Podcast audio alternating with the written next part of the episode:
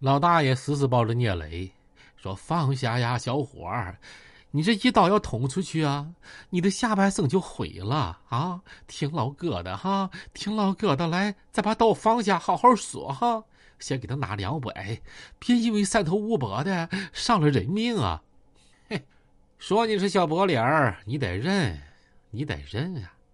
你都不如这卖西瓜的老头儿啊，你知道不？”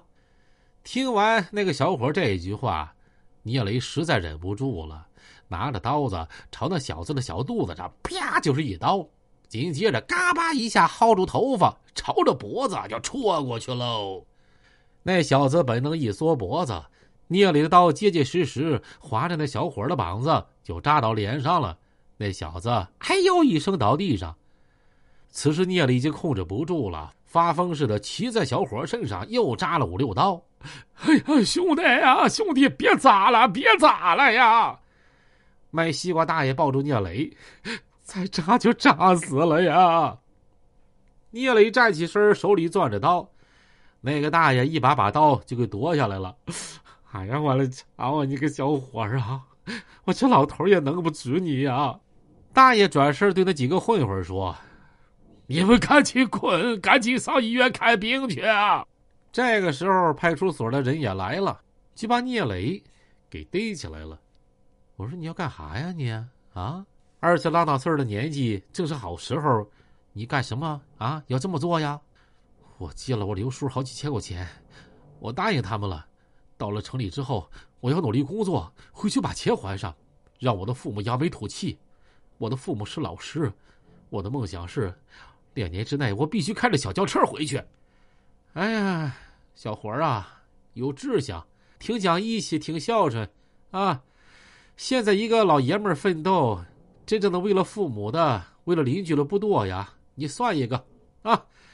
那个，这样，我啊也快下班了，明天你可得一定好好表现表现啊，知道不？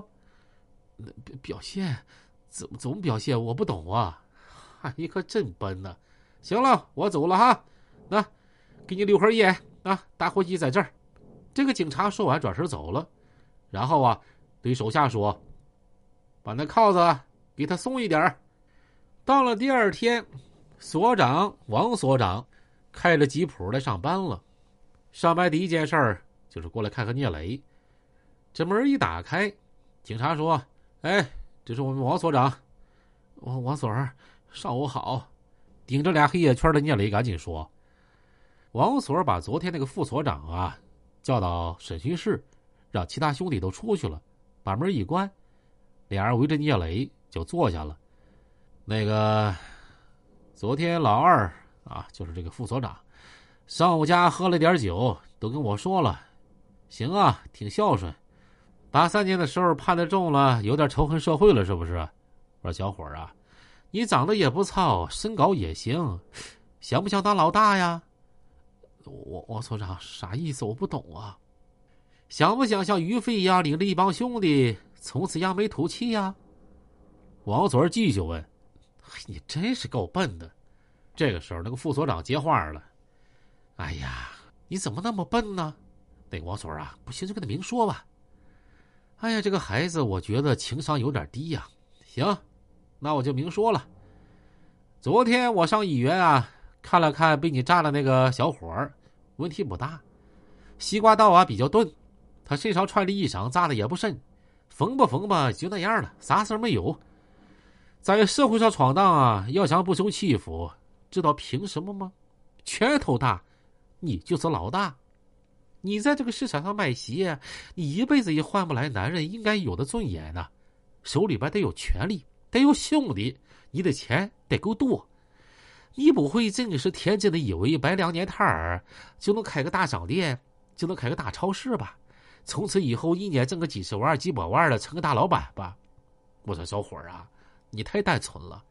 就像你这种情况哈，手里边但凡有个五万存款呀，第一时间不是说拿去挣钱了，而是第一时间呀就被别人给骗了，对不对呀？啊，你信不信？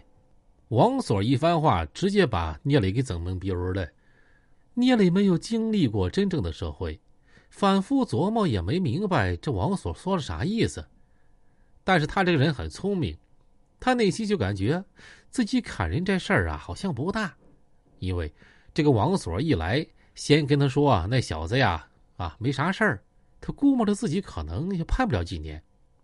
接下来这王锁继续说：“我管的这一片虽然不大，但也有个三四万的居民。”每天在街上打架斗殴的、小偷小摸的、抢道的、偷包的特别多，每天搞得我头都大了。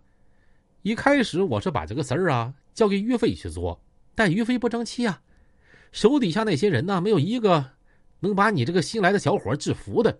我现在怀疑于飞没什么办事能力，我觉得你行，你就不想从此以后替我分担点工作呀？啊，出去以后该卖你的鞋卖你的鞋。该搞你的批发，搞你的批发，找点兄弟，让他们跟着你。以后街上有打架斗殴的、抢道的、互相火拼的，你呀给我镇着点让他们都归顺于你。我管的地方太平了，咱哥们日子多好啊啊！你只要别给我捅破天，别给我折腾出花来，我绝对保证你安然无事儿。我说的这些话呢，也希望你好好琢磨琢磨。琢磨明白之后，就把扣子解开啊，就回去吧。聂离再傻，再没经历过社会，也听出这意思来了。怎么着，可以出去了？他当时就懵了。